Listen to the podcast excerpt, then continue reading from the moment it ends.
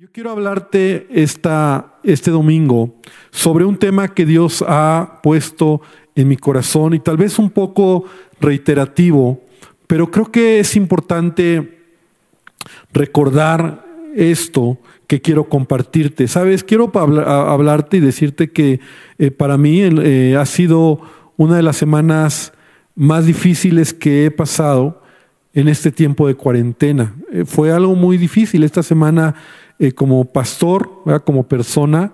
Fue una semana complicada. Quiero decirte que hoy, esta semana me tocó estar en un velorio de un hermano de la iglesia eh, por Zoom, ¿verdad? Un hermano que, bueno, era de Mundo de Fe, él se fue a Mundo de Fe, Catepec, pero su hijo, Carlos, su esposa, eh, vienen con nosotros y yo tuve la oportunidad a ellos de casarlos y estuve en este velorio por Zoom. Y, fue una experiencia difícil porque todas las los amigos y familia de nuestro hermano Carlos eh, se conectaron y ahí se tuvo eh, el memorial de nuestro hermano que falleció por COVID.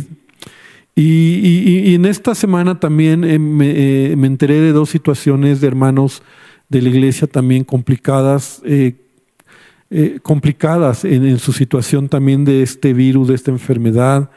La verdad es que fue muy difícil el poder pensar, el poder ver cómo eh, hay hermanos nuestros que están pasando momentos muy complicados y sobre todo porque no puedes hacer mucho, porque cuando ya están infectados no puedes como llegar a casa o ayudar de alguna manera tan directa.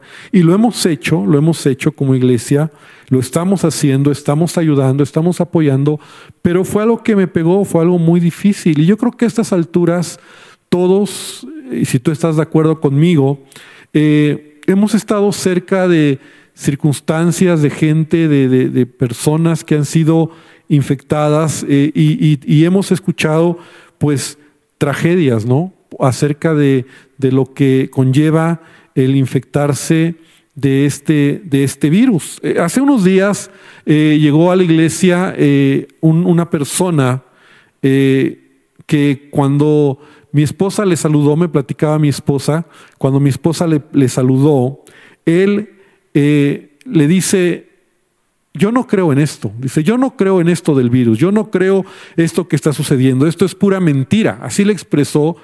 Y mi esposa no le dijo nada por, por, eh, por educación, ¿verdad? Pero hay toda clase de, ideas, de pensamientos, y déjame decirte que no ha sido nada fácil. Yo creo que estar encerrados, estar en casa, ha sido eh, desesperante, ha sido difícil, para muchos ha, ha, sido un tiempo complicado, y más aún cuando yo sé que muchos de nuestros hermanos han perdido su trabajo o han perdido parte de su sueldo, de sus ingresos. Tal vez algunos han, eh, han sido afectados en sus negocios. Y, yo sé que todos tenemos eh, mucha, mucho temor, mucha incertidumbre hacia lo que viene hacia adelante, ¿verdad? Hacia el futuro, hacia lo que, lo que va a pasar. Eh, la verdad es que este virus que que, ha infectado a mucha gente no se ha propagado más por todas las medidas que hemos tomado, ¿verdad? Como país y como todo el mundo, de donde nos hemos guardado para no ser infectados. Y yo quiero poner una perspectiva que puedas ver eh, lo siguiente, porque actualmente yo sé que las cifras van cambiando, pero para que podamos entender esta idea que te quiero dar, a la fecha hay 5 millones 378 mil infectados, o al menos a la fecha que yo revisé el dato, fue el día de ayer, que estaba eh, terminando mi bosquejo, hay 5 millones 378 mil infectados, de los cuales en todo el mundo, estoy hablando cifras mundiales, han fallecido 342 mil 840 personas solamente.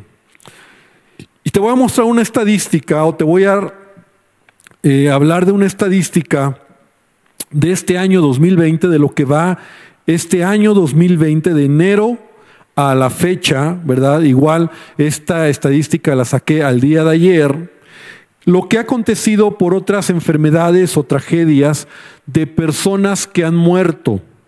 Y te va a sorprender. Ahora, no pierdas de vista en tu mente este dato. Muertos por COVID, 342.840 en todo el mundo. Entonces, gente que ha muerto de malaria a la fecha en todo el mundo son 385.872 personas. Personas que se han suicidado, que han muerto suicidándose en todo el mundo, 421.856 personas que han muerto por accidentes de tráfico 531.043 personas. Si tú te das cuenta, es mayor la cantidad de personas que han muerto por otras causas. Por ejemplo, personas que han muerto por fumar. Y si tú fumas, yo te digo cuidado, porque a lo mejor puedes estar en esta lista, ¿verdad? Enfermedad de los pulmones, 1.966.589 personas. Por cáncer, tres millones doscientos treinta mil 896 personas en lo que va de este año. Esta estadística es real de lo que va de este año. Y mira, esta, esta, esta, información es impresionante. Bebés que han muerto por abortos en lo que va de este año, 16 millones 727 mil 054. 16 millones de bebés que han muerto por abortos. Ahora, si tú comparas esta cantidad de muertes, muchos en la mente dirían, ya ve, pastor, es lo que yo decía, ¿no? O sea, esto no es tan grave. Pero ¿qué ha evitado que este virus se propague? Los cuidados a los que nos hemos sometido para no contagiarnos. O sea, ahora entendemos que esa es la razón por la que estamos en casa, por la que estamos encerrados, porque de otra manera, si nosotros como sociedad y el mundo ha aprendido, ¿verdad? Eh, que una manera de evitar este contagio de manera exponencial en donde no estaríamos hablando de 5 millones de infectados, sino más millones de infectados y tal vez estaríamos llegando a millones de muertos, es porque la gente se ha guardado en casa. O sea, realmente si hay un sentido. Ahora vamos entendiendo muchas cosas y a mí como, incluso como pastor o como alguien que he estado mirando y las cosas de manera objetiva, podemos entender la razón por la cual tenemos que guardarnos. Y en otras palabras, lo que te digo es, ¿verdad? Cuidarnos, o sea, usar o, tomar en cuenta todas las medidas que se nos ha dado, ¿verdad? Para cuidarnos y protegernos, para no ser contagiados. Y la realidad es que gracias a Dios y gracias a los cuidados que parecen desesperantes o parecen como que es algo exagerado, pero Ahora, quiero que compares las muertes que yo te he mencionado como eh, accidentes de tráfico, de accidentes automovilísticos, perdón, o cáncer, suicidios. Eh, estos, estas muertes son muertes donde igual, de, alguna manera, el ser humano eh, eh, se, enferma o, hay alguna situación de accidente y muere. Pero en este caso, hablando acerca del virus, si hay manera donde nosotros nos podemos cuidar, donde nosotros podemos evitar el contagio. Hoy, hoy estamos viendo mucha publicidad y, y nos damos cuenta cómo muchas personas que incluso han sido contagiadas ha sido por descuido, porque ¿cuáles son las tres cosas que nos han dicho, verdad? Usa tapabocas, lávate las manos y guarda tu sana distancia. Son algunas cosas que, que nos ayudan para no ser contagiados de este virus en nuestro cuerpo. Y todos estamos protegiéndonos, todos estamos lavándonos las manos o usando tapabocas cuando salimos a la calle o cuidando la sana distancia, no acercándonos tanto a alguien para evitar que, que, haya contagio. Pero hoy, mira, todo esto te lo he platicado porque así como nosotros nos estamos cuidando en el cuerpo para no contagiarnos de este virus que puede ser mortal para muchos, hoy te voy a hablar de otro virus que es todavía más mortal que el COVID-19. Es peor que el COVID-19. Y te voy a decir algo, se contagia más rápido, hace más daño y es tan real como el COVID-19. Y te voy a hablar acerca del temor, hablando o pensando como un virus que puede contagiarnos. ¿Sabes? El temor nos puede paralizar. El temor nos puede enfermar. El, temor nos puede hacer llorar, nos puede deprimir y nos puede esclavizar. Y me temo que hoy estamos caminando mucho, muchas personas en la sociedad y aún como creyentes no somos la excepción de ser eh, contagiados por este virus del temor. Nos estamos cuidando tanto del COVID que hemos descuidado algunas áreas en nuestra alma. Porque mira, eh, voy a hacer como un paralelo. En el COVID tiene que ver con tu cuerpo físico. Lavarte las manos, ponerte un tapabocas, guardar la sana distancia. Pero en el temor como un virus, voy a usar un paralelismo de esto para que hoy podamos entender cómo el temor es un virus que nos puede destruir y nos puede esclavizar. Y te quiero contar una historia que mientras estaba haciendo este bosquejo recordé que mi esposa me contó hace muchos años, cuando ella era joven, cuando todavía no se casaba, creo que iba en la preparatoria, y ella me cuenta que en una ocasión eh, ella estaba en su casa dormida, eh, estaba sola en su casa, y mi cuñado, uno de mis cuñados, en ese tiempo hacía bromas muy pesadas a la gente, a la familia. Y entonces mi cuñado se le ocurrió hacerle una broma a mi esposa. Él tocaba la puerta porque quería entrar a la casa y mi esposa estaba dormida, creo que era la universidad porque estaba de esas desveladas que luego eh, tenía y estaba perdidamente eh, dormida, no escuchaba que, que su hermano le estaba tocando la puerta para que le permitiera entrar. Entonces él en su desesperación se brinca a la casa para el patio de atrás porque dice, él pensó y dijo, a lo mejor la puerta de atrás está abierta y casi siempre estaba abierta y dice, ya me meto a casa, pero al mismo tiempo estaba molesto, estaba enojado. Entonces en lo que hace ese movimiento de brincarse, de pasarse, mi esposa empieza a despertar y empieza a oír, ruidos. Entonces despierta y oye que alguien está brincando por o caminando por arriba de la casa y luego se baja al patio de atrás y entonces ella se reincorpora y entonces de repente ella escucha la puerta de atrás que alguien abre la puerta y ella se asustó. Entonces ella pensó, alguien se metió a la casa. Alguien entró a la casa y, un ratero, un ladrón, me va a hacer daño. Y entonces ella se levanta y, va caminando por, un pasillo para ir hacia el patio, hacia, hacia donde está el patio de atrás.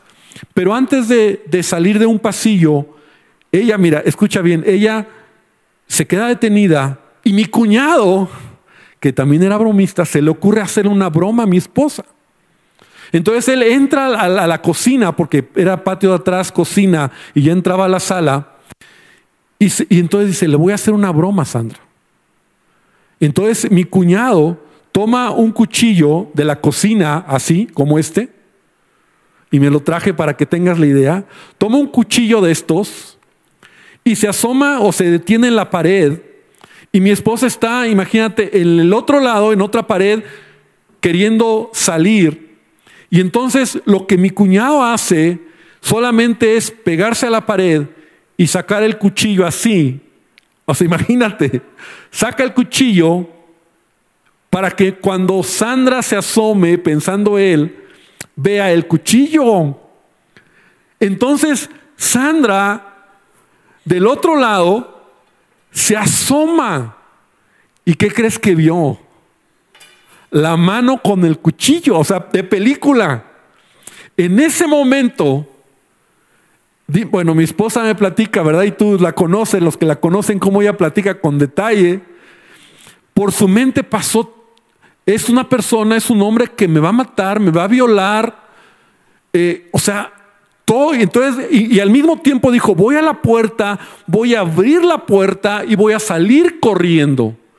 Pero en ese momento, en segundos, en, en, fracción de segundos, el temor invadió su corazón, su mente. Y cuando ella ve esta escena o ve este cuchillo así, ¿verdad? Ella sale corriendo a la puerta, dijo, mi plan es ir a la puerta, abro la puerta, salgo corriendo y grito. Cuando ella llega a la puerta, en ese momento no pudo abrir la puerta, se quedó paralizada. O sea, no pudo ya hacer nada. O sea, el temor la tomó y no pudo, no pudo abrir la puerta, no pudo hacer más que ponerse mal. No recuerdo si lloró, gritó, pero lo que sí ella me cuenta es que, o recuerdo es que se quedó paralizada y entonces mi cuñado sale como riéndose como era una broma. Y bueno, fue una tragedia porque mi esposa por poco se, pone mal, llorando, o sea, el, el susto de su vida. Ahora, ¿por qué te platico esto? Porque así es el temor. El temor, como te decía, te puede paralizar. El temor te puede enfermar, te puede hacer llorar. El temor te puede frenar en muchas cosas. Y en la escritura encontramos la historia de 12 hombres que nos cuenta la palabra de Dios que fueron a espiar la tierra de Canaán. Yo sé que todos conocen esta historia. Cuando Moisés va a entrar a, la tierra o está cerca de la tierra de Canaán, la tierra prometida, y entonces las instrucciones que Moisés recibe es que vayan 12 hombres, 12 príncipes de cada uno de cada tribu para espiar o para inspeccionar a la palabra la tierra que yo les voy a dar. Entonces, en Números capítulo 13, por favor, quiero que abras tu Biblia. En el versículo número 17. Encontramos la instrucción donde dice, y voy a leer solamente esta primera parte en la nueva traducción viviente. Dice números 13, 17 al 20. Y Moisés envió a los hombres a explorar la tierra y les dio las siguientes instrucciones. Vayan al norte a través del Negev hasta la zona montañosa y fíjense cómo es la tierra y averigüen si sus habitantes son fuertes o débiles, pocos o muchos. Observen cómo es la tierra en que habitan, es buena o mala Viven en ciudades amuralladas o sin protección o campo abierto, el terreno es fértil o estéril, abundan los árboles, hagan todo lo posible por traer muestra de las cosechas que encuentren. Era temporada de las cosechas de las primeras uvas maduras. Y todos conocemos esta historia, doce hombres que van, se internan a la tierra de Canaán para mirar cómo era esta tierra. La instrucción solamente era, vean cómo está, de alguna manera era como una táctica para poder pensar o planear cómo iban a poseer la tierra que Dios ya había dicho que les había de dar. Estuvieron dentro de la tierra de Canaán 40 días. La Biblia dice que estos hombres caminaron por ella, miraron todo lo que había, se sorprendieron por lo que había, porque realmente era una tierra que fluía leche y miel, era una tierra verde que producía grandes frutos, era una tierra próspera, era una tierra bendecida, era una tierra donde la gente que habitaba estaba tan bien o, moraba tan espaciosamente y tan confortablemente que todo lo que ellos tenían, eh, estos, estos hombres, ¿verdad? Se sorprendieron por la manera en que vivían. Pero mira, cuando ellos regresaron, y tú conoces la historia, ellos regresaron y el reporte que ellos dieron sorprendentemente fue un reporte negativo. ¿Recuerdas cómo ellos regresan? 10, 10 de los 12, excepto Josué y Caleb, 10 de los 12 llegan con toda la multitud, llegan con Moisés y mira, lo que me sorprende es cómo en cuestión de minutos, y lo voy a repetir, en cuestión de minutos contagiaron a toda a todo el pueblo de Israel. Casi un millón de personas fueron contagiados por el virus del temor. En menos o en poco tiempo, en unos minutos, las palabras de estos hombres fueron transmitidas al pueblo y en minutos todos fueron contagiados.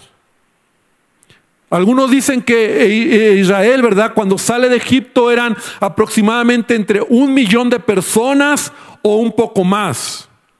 ¿Te imaginas un contagio en minutos de algo que transmiten estas personas, estos hombres? Ahora, en el versículo número 31 es lo que ellos expresan y dicen, los varones que subieron con él dijeron, no podremos subir contra aquel pueblo porque es más fuerte que nosotros.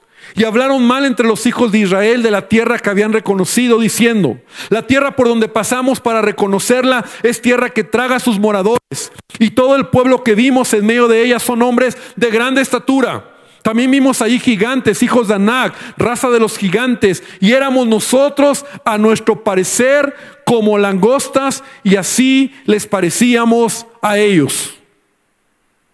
Mira, las palabras que ellos expresan son el instrumento para transmitir el contagio de temor, el virus de temor. Y hoy en día no ha cambiado. La manera en que este virus se propaga es por medio de las palabras.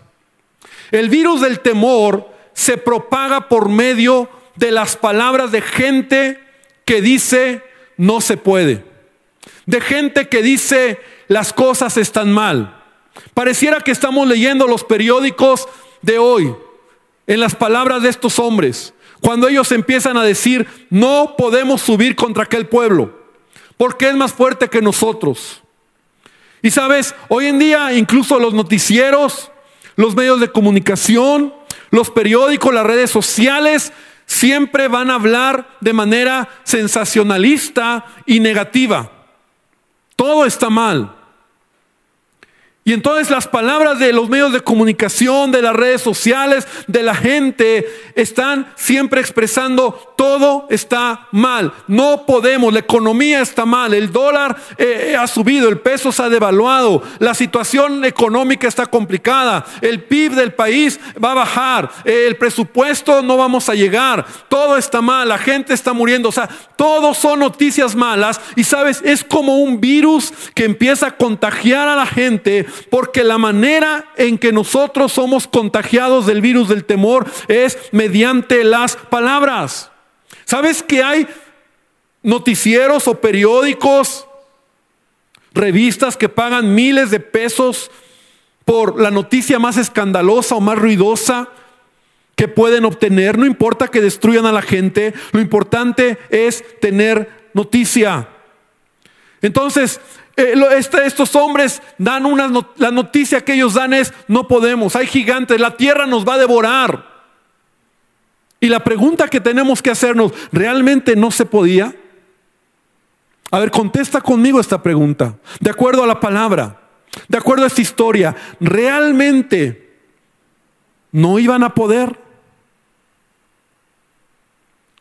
Por supuesto que iban a poder. Pero el virus del temor se contagia cuando nosotros escuchamos personas que con su boca empiezan a dar malas noticias. Mira, hace poco, yo no sé si te tocó ver esa noticia, un acontecimiento muy lamentable en un hospital en Ecatepec, donde varias personas eh, desesperadas, yo lo entiendo, estaban desesperadas porque sus familiares eh, no, no tenían noticia de sus familiares. Entonces se meten al hospital y empezaron a gritar esto, los están matando. Una señora empezó a gritar, los están matando, los están matando, les están inyectando, los están matando. Y si tú ves ese video, la gente que estaba ahí empezó a llenarse de gran temor. Claro que su manera de expresarlo fue queriendo golpear al primero que se les cruzara. Y por ahí pasaron unos cuantos doctores que gracias a Dios no los lastimaron más de lo que pudieron haber hecho. Pero en pocos segundos, mira, una persona gritando así, los están matando, los están matando. En pocos segundos vino un temor entre todos y todos gritaban y lloraban. Y estaban desesperados, porque entonces se imaginaban que su enfermo ya estaba muerto. Entonces, mira, el primer punto aquí que es importante entender, porque me encanta esta, esta analogía que te quiero hacer. Para ser, para no ser infectados de el COVID, nos piden usar el tapabocas. Yo no sé si se escucha, nos piden usar el tapabocas. ¿Cuál es la razón? Para que la saliva ¿verdad? Que sale de tu boca cuando hablas, no caiga, ¿verdad? En la persona que tienes cerca o caiga en, los lugares donde se puedes, te puedes contagiar de este virus. Entonces, la primera manera de protegerte del coronavirus o del virus COVID-19 es usar el tapabocas. Y te quiero decir algo, de la misma manera para evitar ser contagiado del temor. Mucha gente está caminando sin tapabocas. Mucha gente está hablando lo que quieren y esparcen toda clase de noticias y entonces contagian de manera directa al mundo. Ojalá y muchos usaran esto para no hablar. Ojalá muchos comentaristas y gente que está en las noticias y en los periódicos usaran esto y se callaran la boca de estar dando malas noticias. Pero no es lo que escuchamos, iglesia. Lo que escuchamos son noticias alarmantes y la palabra de Dios nos enseña que la vida y la muerte están en poder de la lengua. Así lo dice Proverbios 18, 21. Proverbios 15:4 dice, la lengua pasible es árbol de vida, mas la perversidad de ella es quebrantamiento de espíritu. La lengua pasible es árbol de vida. Mas la perversidad de ella, ¿de qué? De la lengua es quebrantamiento de espíritu. Proverbios 15:4. Y sabes, hoy en día hay mucha gente, por favor entendamos esto, y ha sido así y siempre será Gente que dice y te dice y, se para en un lugar como si tuviera la capacidad en decirte no se puede. Está difícil. No vas a salir adelante. La economía va a tener una gran recesión como nunca en la historia, sí lo sabemos. Pero iglesia, ¿cuántas devaluaciones, cuántos problemas económicos no hemos vivido a lo largo de nuestros años. Y Dios ha estado con nosotros en todo tiempo. Esa idea de que no se puede, de que todo va a salir mal, de que... ¿Por qué escuchamos esas voces que nos contagian como un virus? El pueblo de Israel fue contagiado por bocas, diez hombres que hablaron y contagiaron con sus palabras en minutos a un millón de personas. Y el contagio fue tan grande que en el versículo 1 del capítulo 14 de Números dice que toda la congregación gritó y dio voces y el pueblo lloró aquella noche y se quejaron contra Moisés y contra Aarón todos los hijos de Israel. Y les dijo toda la multitud, ojalá muriéramos en la tierra de Egipto o en este desierto, ojalá muriéramos. ¿Te das cuenta lo que el virus del temor puede traer a tu vida contagiada? Cuando ya estás contagiado, tu mentalidad es, me voy a morir. No puedo. Es más, muchos están llorando, muchos se deprimen. Es que ¿por qué me está pasando esto a mí? No, no es la primera vez que esto sucede. Hoy en la noche, a las 6 de la tarde, espero que te puedas conectar por Zoom. Quiero enseñarte unas noticias muy interesantes de algo que sucedió hace 100 años, hace 102 años en México. Y fue la pandemia de la gripe española. ¿Sabes que esto que estamos viviendo sucedió hace 102 años? Te voy a enseñar noticias. Te voy a enseñar recortes de periódico. Te voy a enseñar cosas que te van a sorprender porque pareciera que es algo que hoy que estamos viviendo lo mismo vivieron nuestros bisabuelos o tatarabuelos hace 102 años. Y mira, tú y yo estamos aquí. El mundo siempre va a dar malas noticias. Eh, el pueblo de Israel empezó a llorar, empezó a gritar, empezó a quejarse, empezó a decir, ¿para qué nos trajiste acá? Ojalá nos hubiéramos muerto en el desierto. ¿Para qué Dios? Y empezaron a echarle la culpa a Dios. ¿Por qué nos trae Jehová esta tierra para caer espada? Para que nuestras mujeres, nuestros niños sean por presa. Mejor no sería volvernos a Egipto. Iglesia, por favor, hermano, por favor, te lo pido en el nombre de Jesús. No escuches esas voces de gente que no está usando tapaboca. Y su voz te contagia. Te contagia el alma. Te contagia el corazón. El tapaboca cuida para que no nos infectemos del cuerpo. Pero que ojalá usáramos tapaboca en este mundo. Tanta gente que está hablando de manera negativa. Todo está mal. Y yo estoy cansado de oír eso. Porque Dios no dice eso en su palabra. Aún muchos creyentes están culpando a Dios. ¿Por qué me está pasando esto? ¿Por qué en este tiempo? Hermano, es parte del plan de Dios. Un pastor decía algo que me encantó. Él decía, esto es tan grande lo que estamos viviendo es tan grande como para que Dios no tenga el control. Claro que Dios tiene el control. Y claro que Dios eh, eh, eh, en su perfecto propósito, las señales, cuando hablamos del tema de la segunda venida, las señales que están aconteciendo a la humanidad es parte del tiempo que se acerca cuando Cristo venga por su iglesia. Pero mira, hay una segunda medida y rápido me tengo que ir porque el tiempo ya se me fue. La segunda medida que te piden es lavarte las manos. Lavarte las manos. Y aquí traigo un pequeño eh, gel antibacterial. No, no tengo el jabón. Pero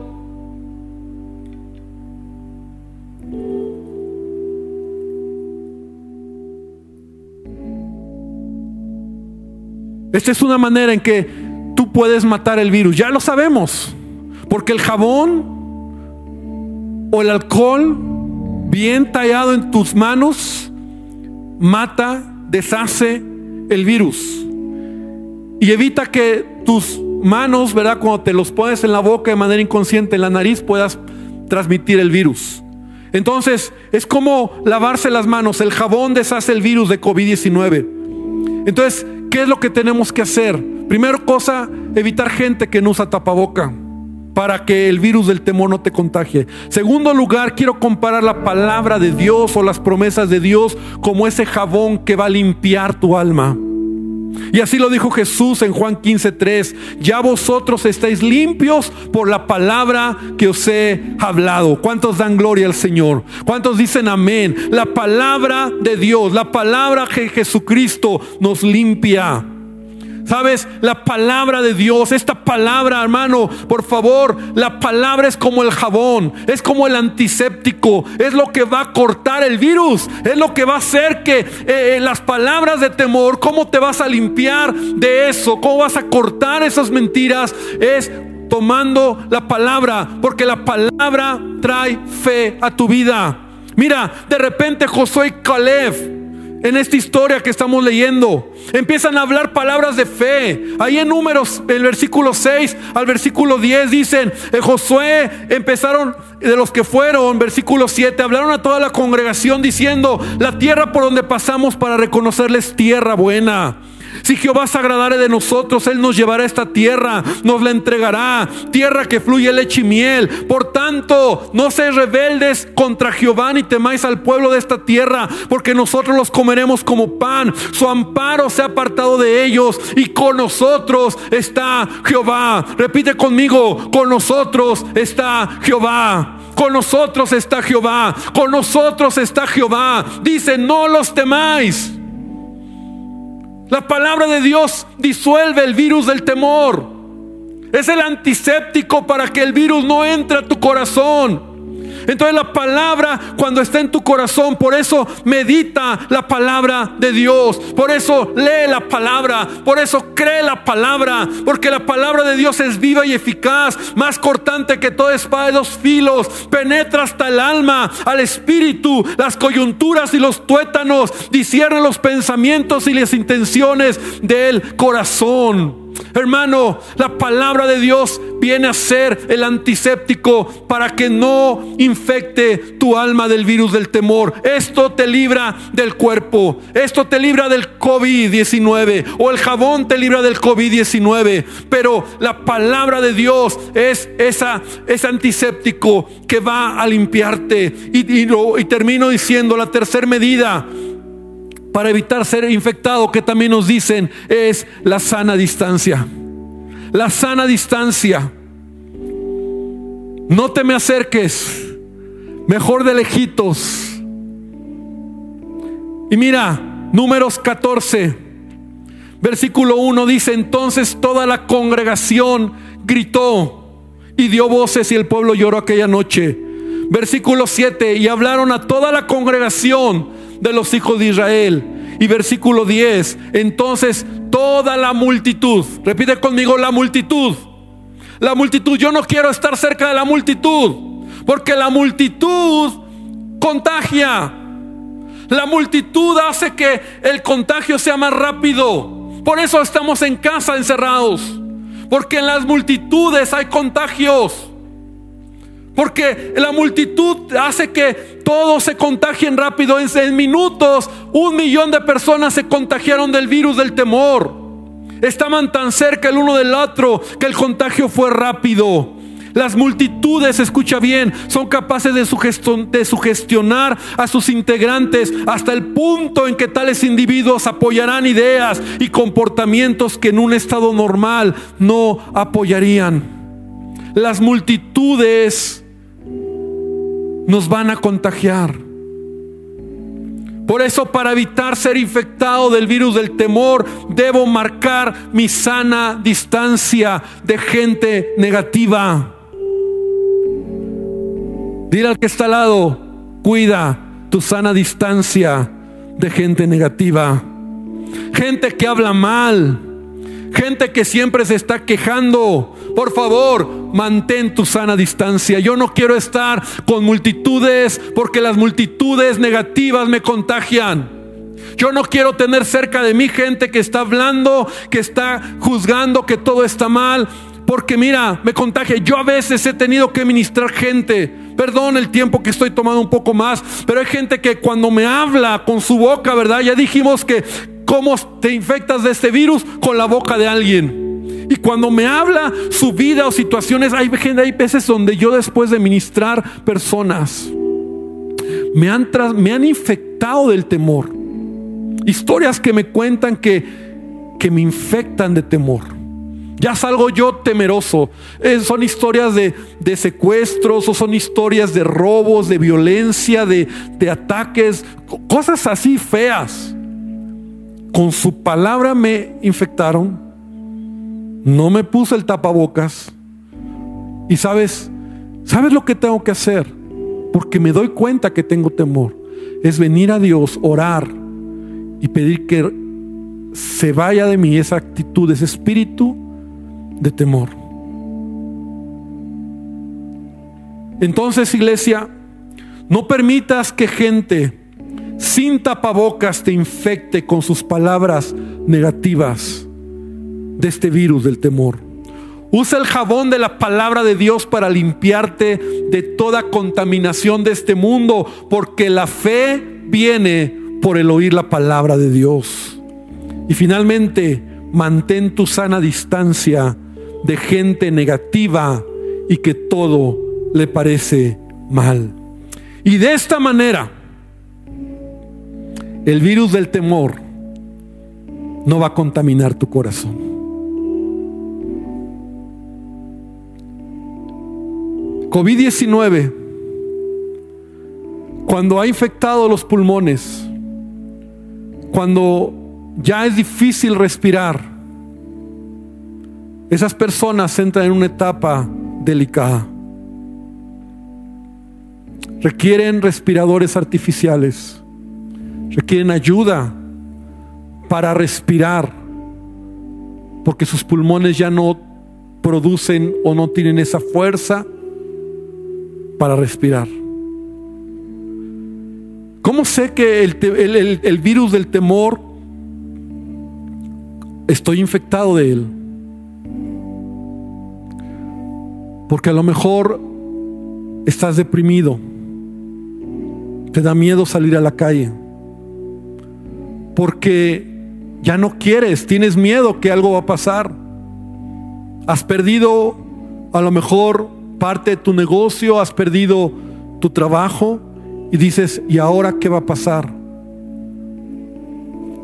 Yo te digo este día, Dios está con nosotros. Y Dios va a traer salida. Y Dios te va a abrir camino. Iglesia, crea la palabra de Dios. Por favor, toma esta palabra como una palabra relevante para tu vida. Y yo quiero terminar haciendo una oración. Y ahí donde está, yo siento en mi espíritu que tú necesitas pedirle a Dios hoy que la palabra de Dios, el Espíritu Santo, se convierte en ese respirador externo de ti, pero que también está en ti, que puede empezar a traer vida y a mirar las cosas diferentes. El Espíritu Santo hoy está en tu corazón.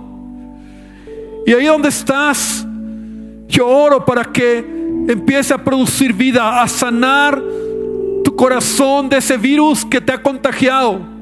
Ese virus que te ha hecho pensar que todo está mal, que todo esto es producto de, de, de tantas historias y tantas maneras Hoy en el nombre de Jesús, yo te digo que Él está con nosotros y evita, evita que ese virus entre a tu corazón.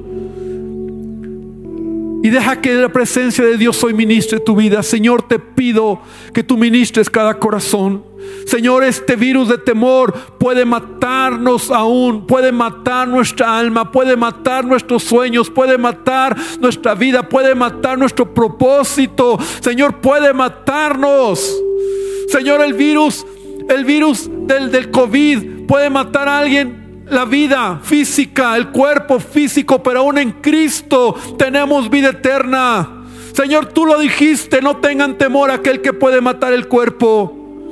Porque Señor, en ti hay vida eterna. Si hay dolor, hay tristeza, pero en Cristo, Señor, el morir es ganancia. Pero Dios, qué difícil cuando el virus del temor nos contagiamos y muere la esperanza y muere la fe. Mira, hermano, el pueblo de Israel murió en el desierto. Esta generación no entró a la tierra prometida porque el virus los mató.